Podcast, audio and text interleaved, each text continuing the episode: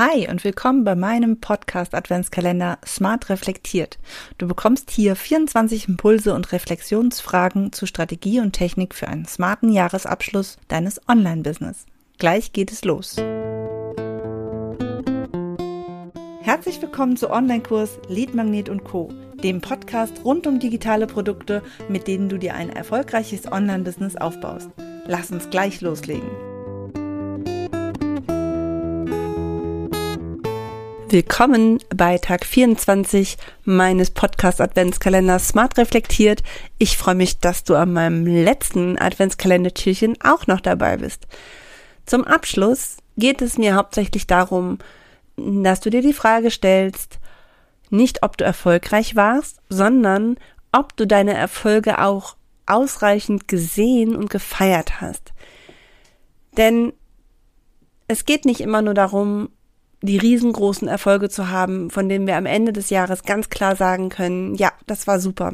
Sondern ich hoffe, dass du mit Hilfe meiner Fragen, der 23 Fragen, die bisher kamen, auch ein paar Dinge gesehen hast, die du vielleicht ansonsten übersehen hättest und die aber nicht minder wichtig sind, wenn du das neue Jahr angehst und ja, wir können immer nur optimieren, was da ist und was wir, was wir schon getan haben. Wir müssen nicht alles nochmal von vorn anfangen und alles über Bord schmeißen, was wir bisher gemacht haben.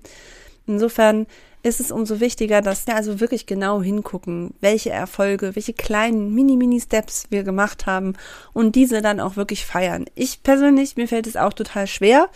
Ich bin immer so, okay, ja, super, aber ich habe ganz viel nicht geschafft und war nicht so toll und ich fühle mich jetzt nicht so. Aber es hilft wirklich, wenn wir es uns wirklich dann auch mal schön machen und sagen, ja, wir haben, der Launch war jetzt nicht so toll, wie wir wollten, aber er war viel besser als der davor. Das ist eine, eine Steigerung. Und vor allem, wir haben es getan. Egal was, wir haben es getan. Wir sind rausgegangen und damit unterscheiden wir uns so sehr von den Leuten, die zwar ganz tolle Ideen haben und die auch vielleicht anfangen, aber die es nicht durchziehen. Also alles, was wir durchgezogen haben, super. Und wenn wir es mal nicht schaffen, Sachen durchzuziehen, dann haben wir aber vielleicht den Schritt davor trotzdem geschafft und wir haben dafür ganz viele andere Sachen gemacht. Und es gibt immer irgendwas. Und wenn es, wenn wir etwas tatsächlich nicht schaffen, weil, keine Ahnung, Kinder alle krank oder, oder, oder, oder, keine Ahnung. Ich bin jetzt auch kurz vor Weihnachten noch krank geworden und das ist total doof, weil wir vieles einfach nicht so schaffen, wie wir es ursprünglich geplant hatten. Aber hey, ich feiere mich jetzt dafür, dass ich es geschafft habe, mich auch wirklich mal auszuruhen vor Weihnachten und meine Krankheit einfach mal hinzunehmen und schnell wieder gesund zu werden und das kann man auch feiern, ja. Alles andere ist dann halt so.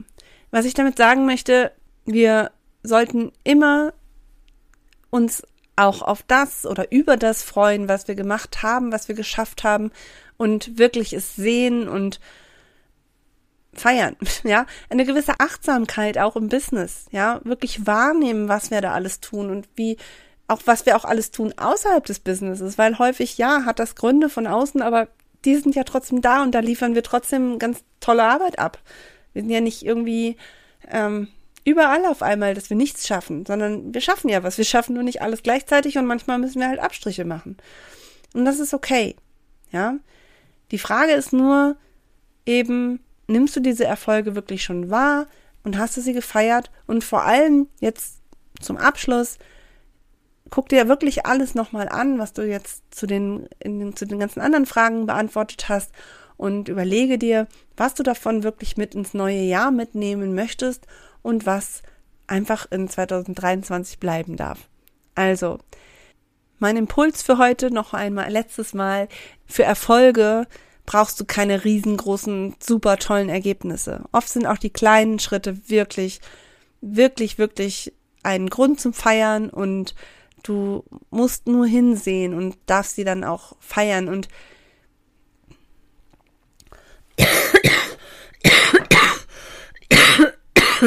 und sehen. Und dann kannst du nämlich auch viel leichter entscheiden, was wirklich gut läuft wo du noch Unterstützung brauchst, wo du dich noch verbessern darfst, was noch besser und einfacher laufen darf.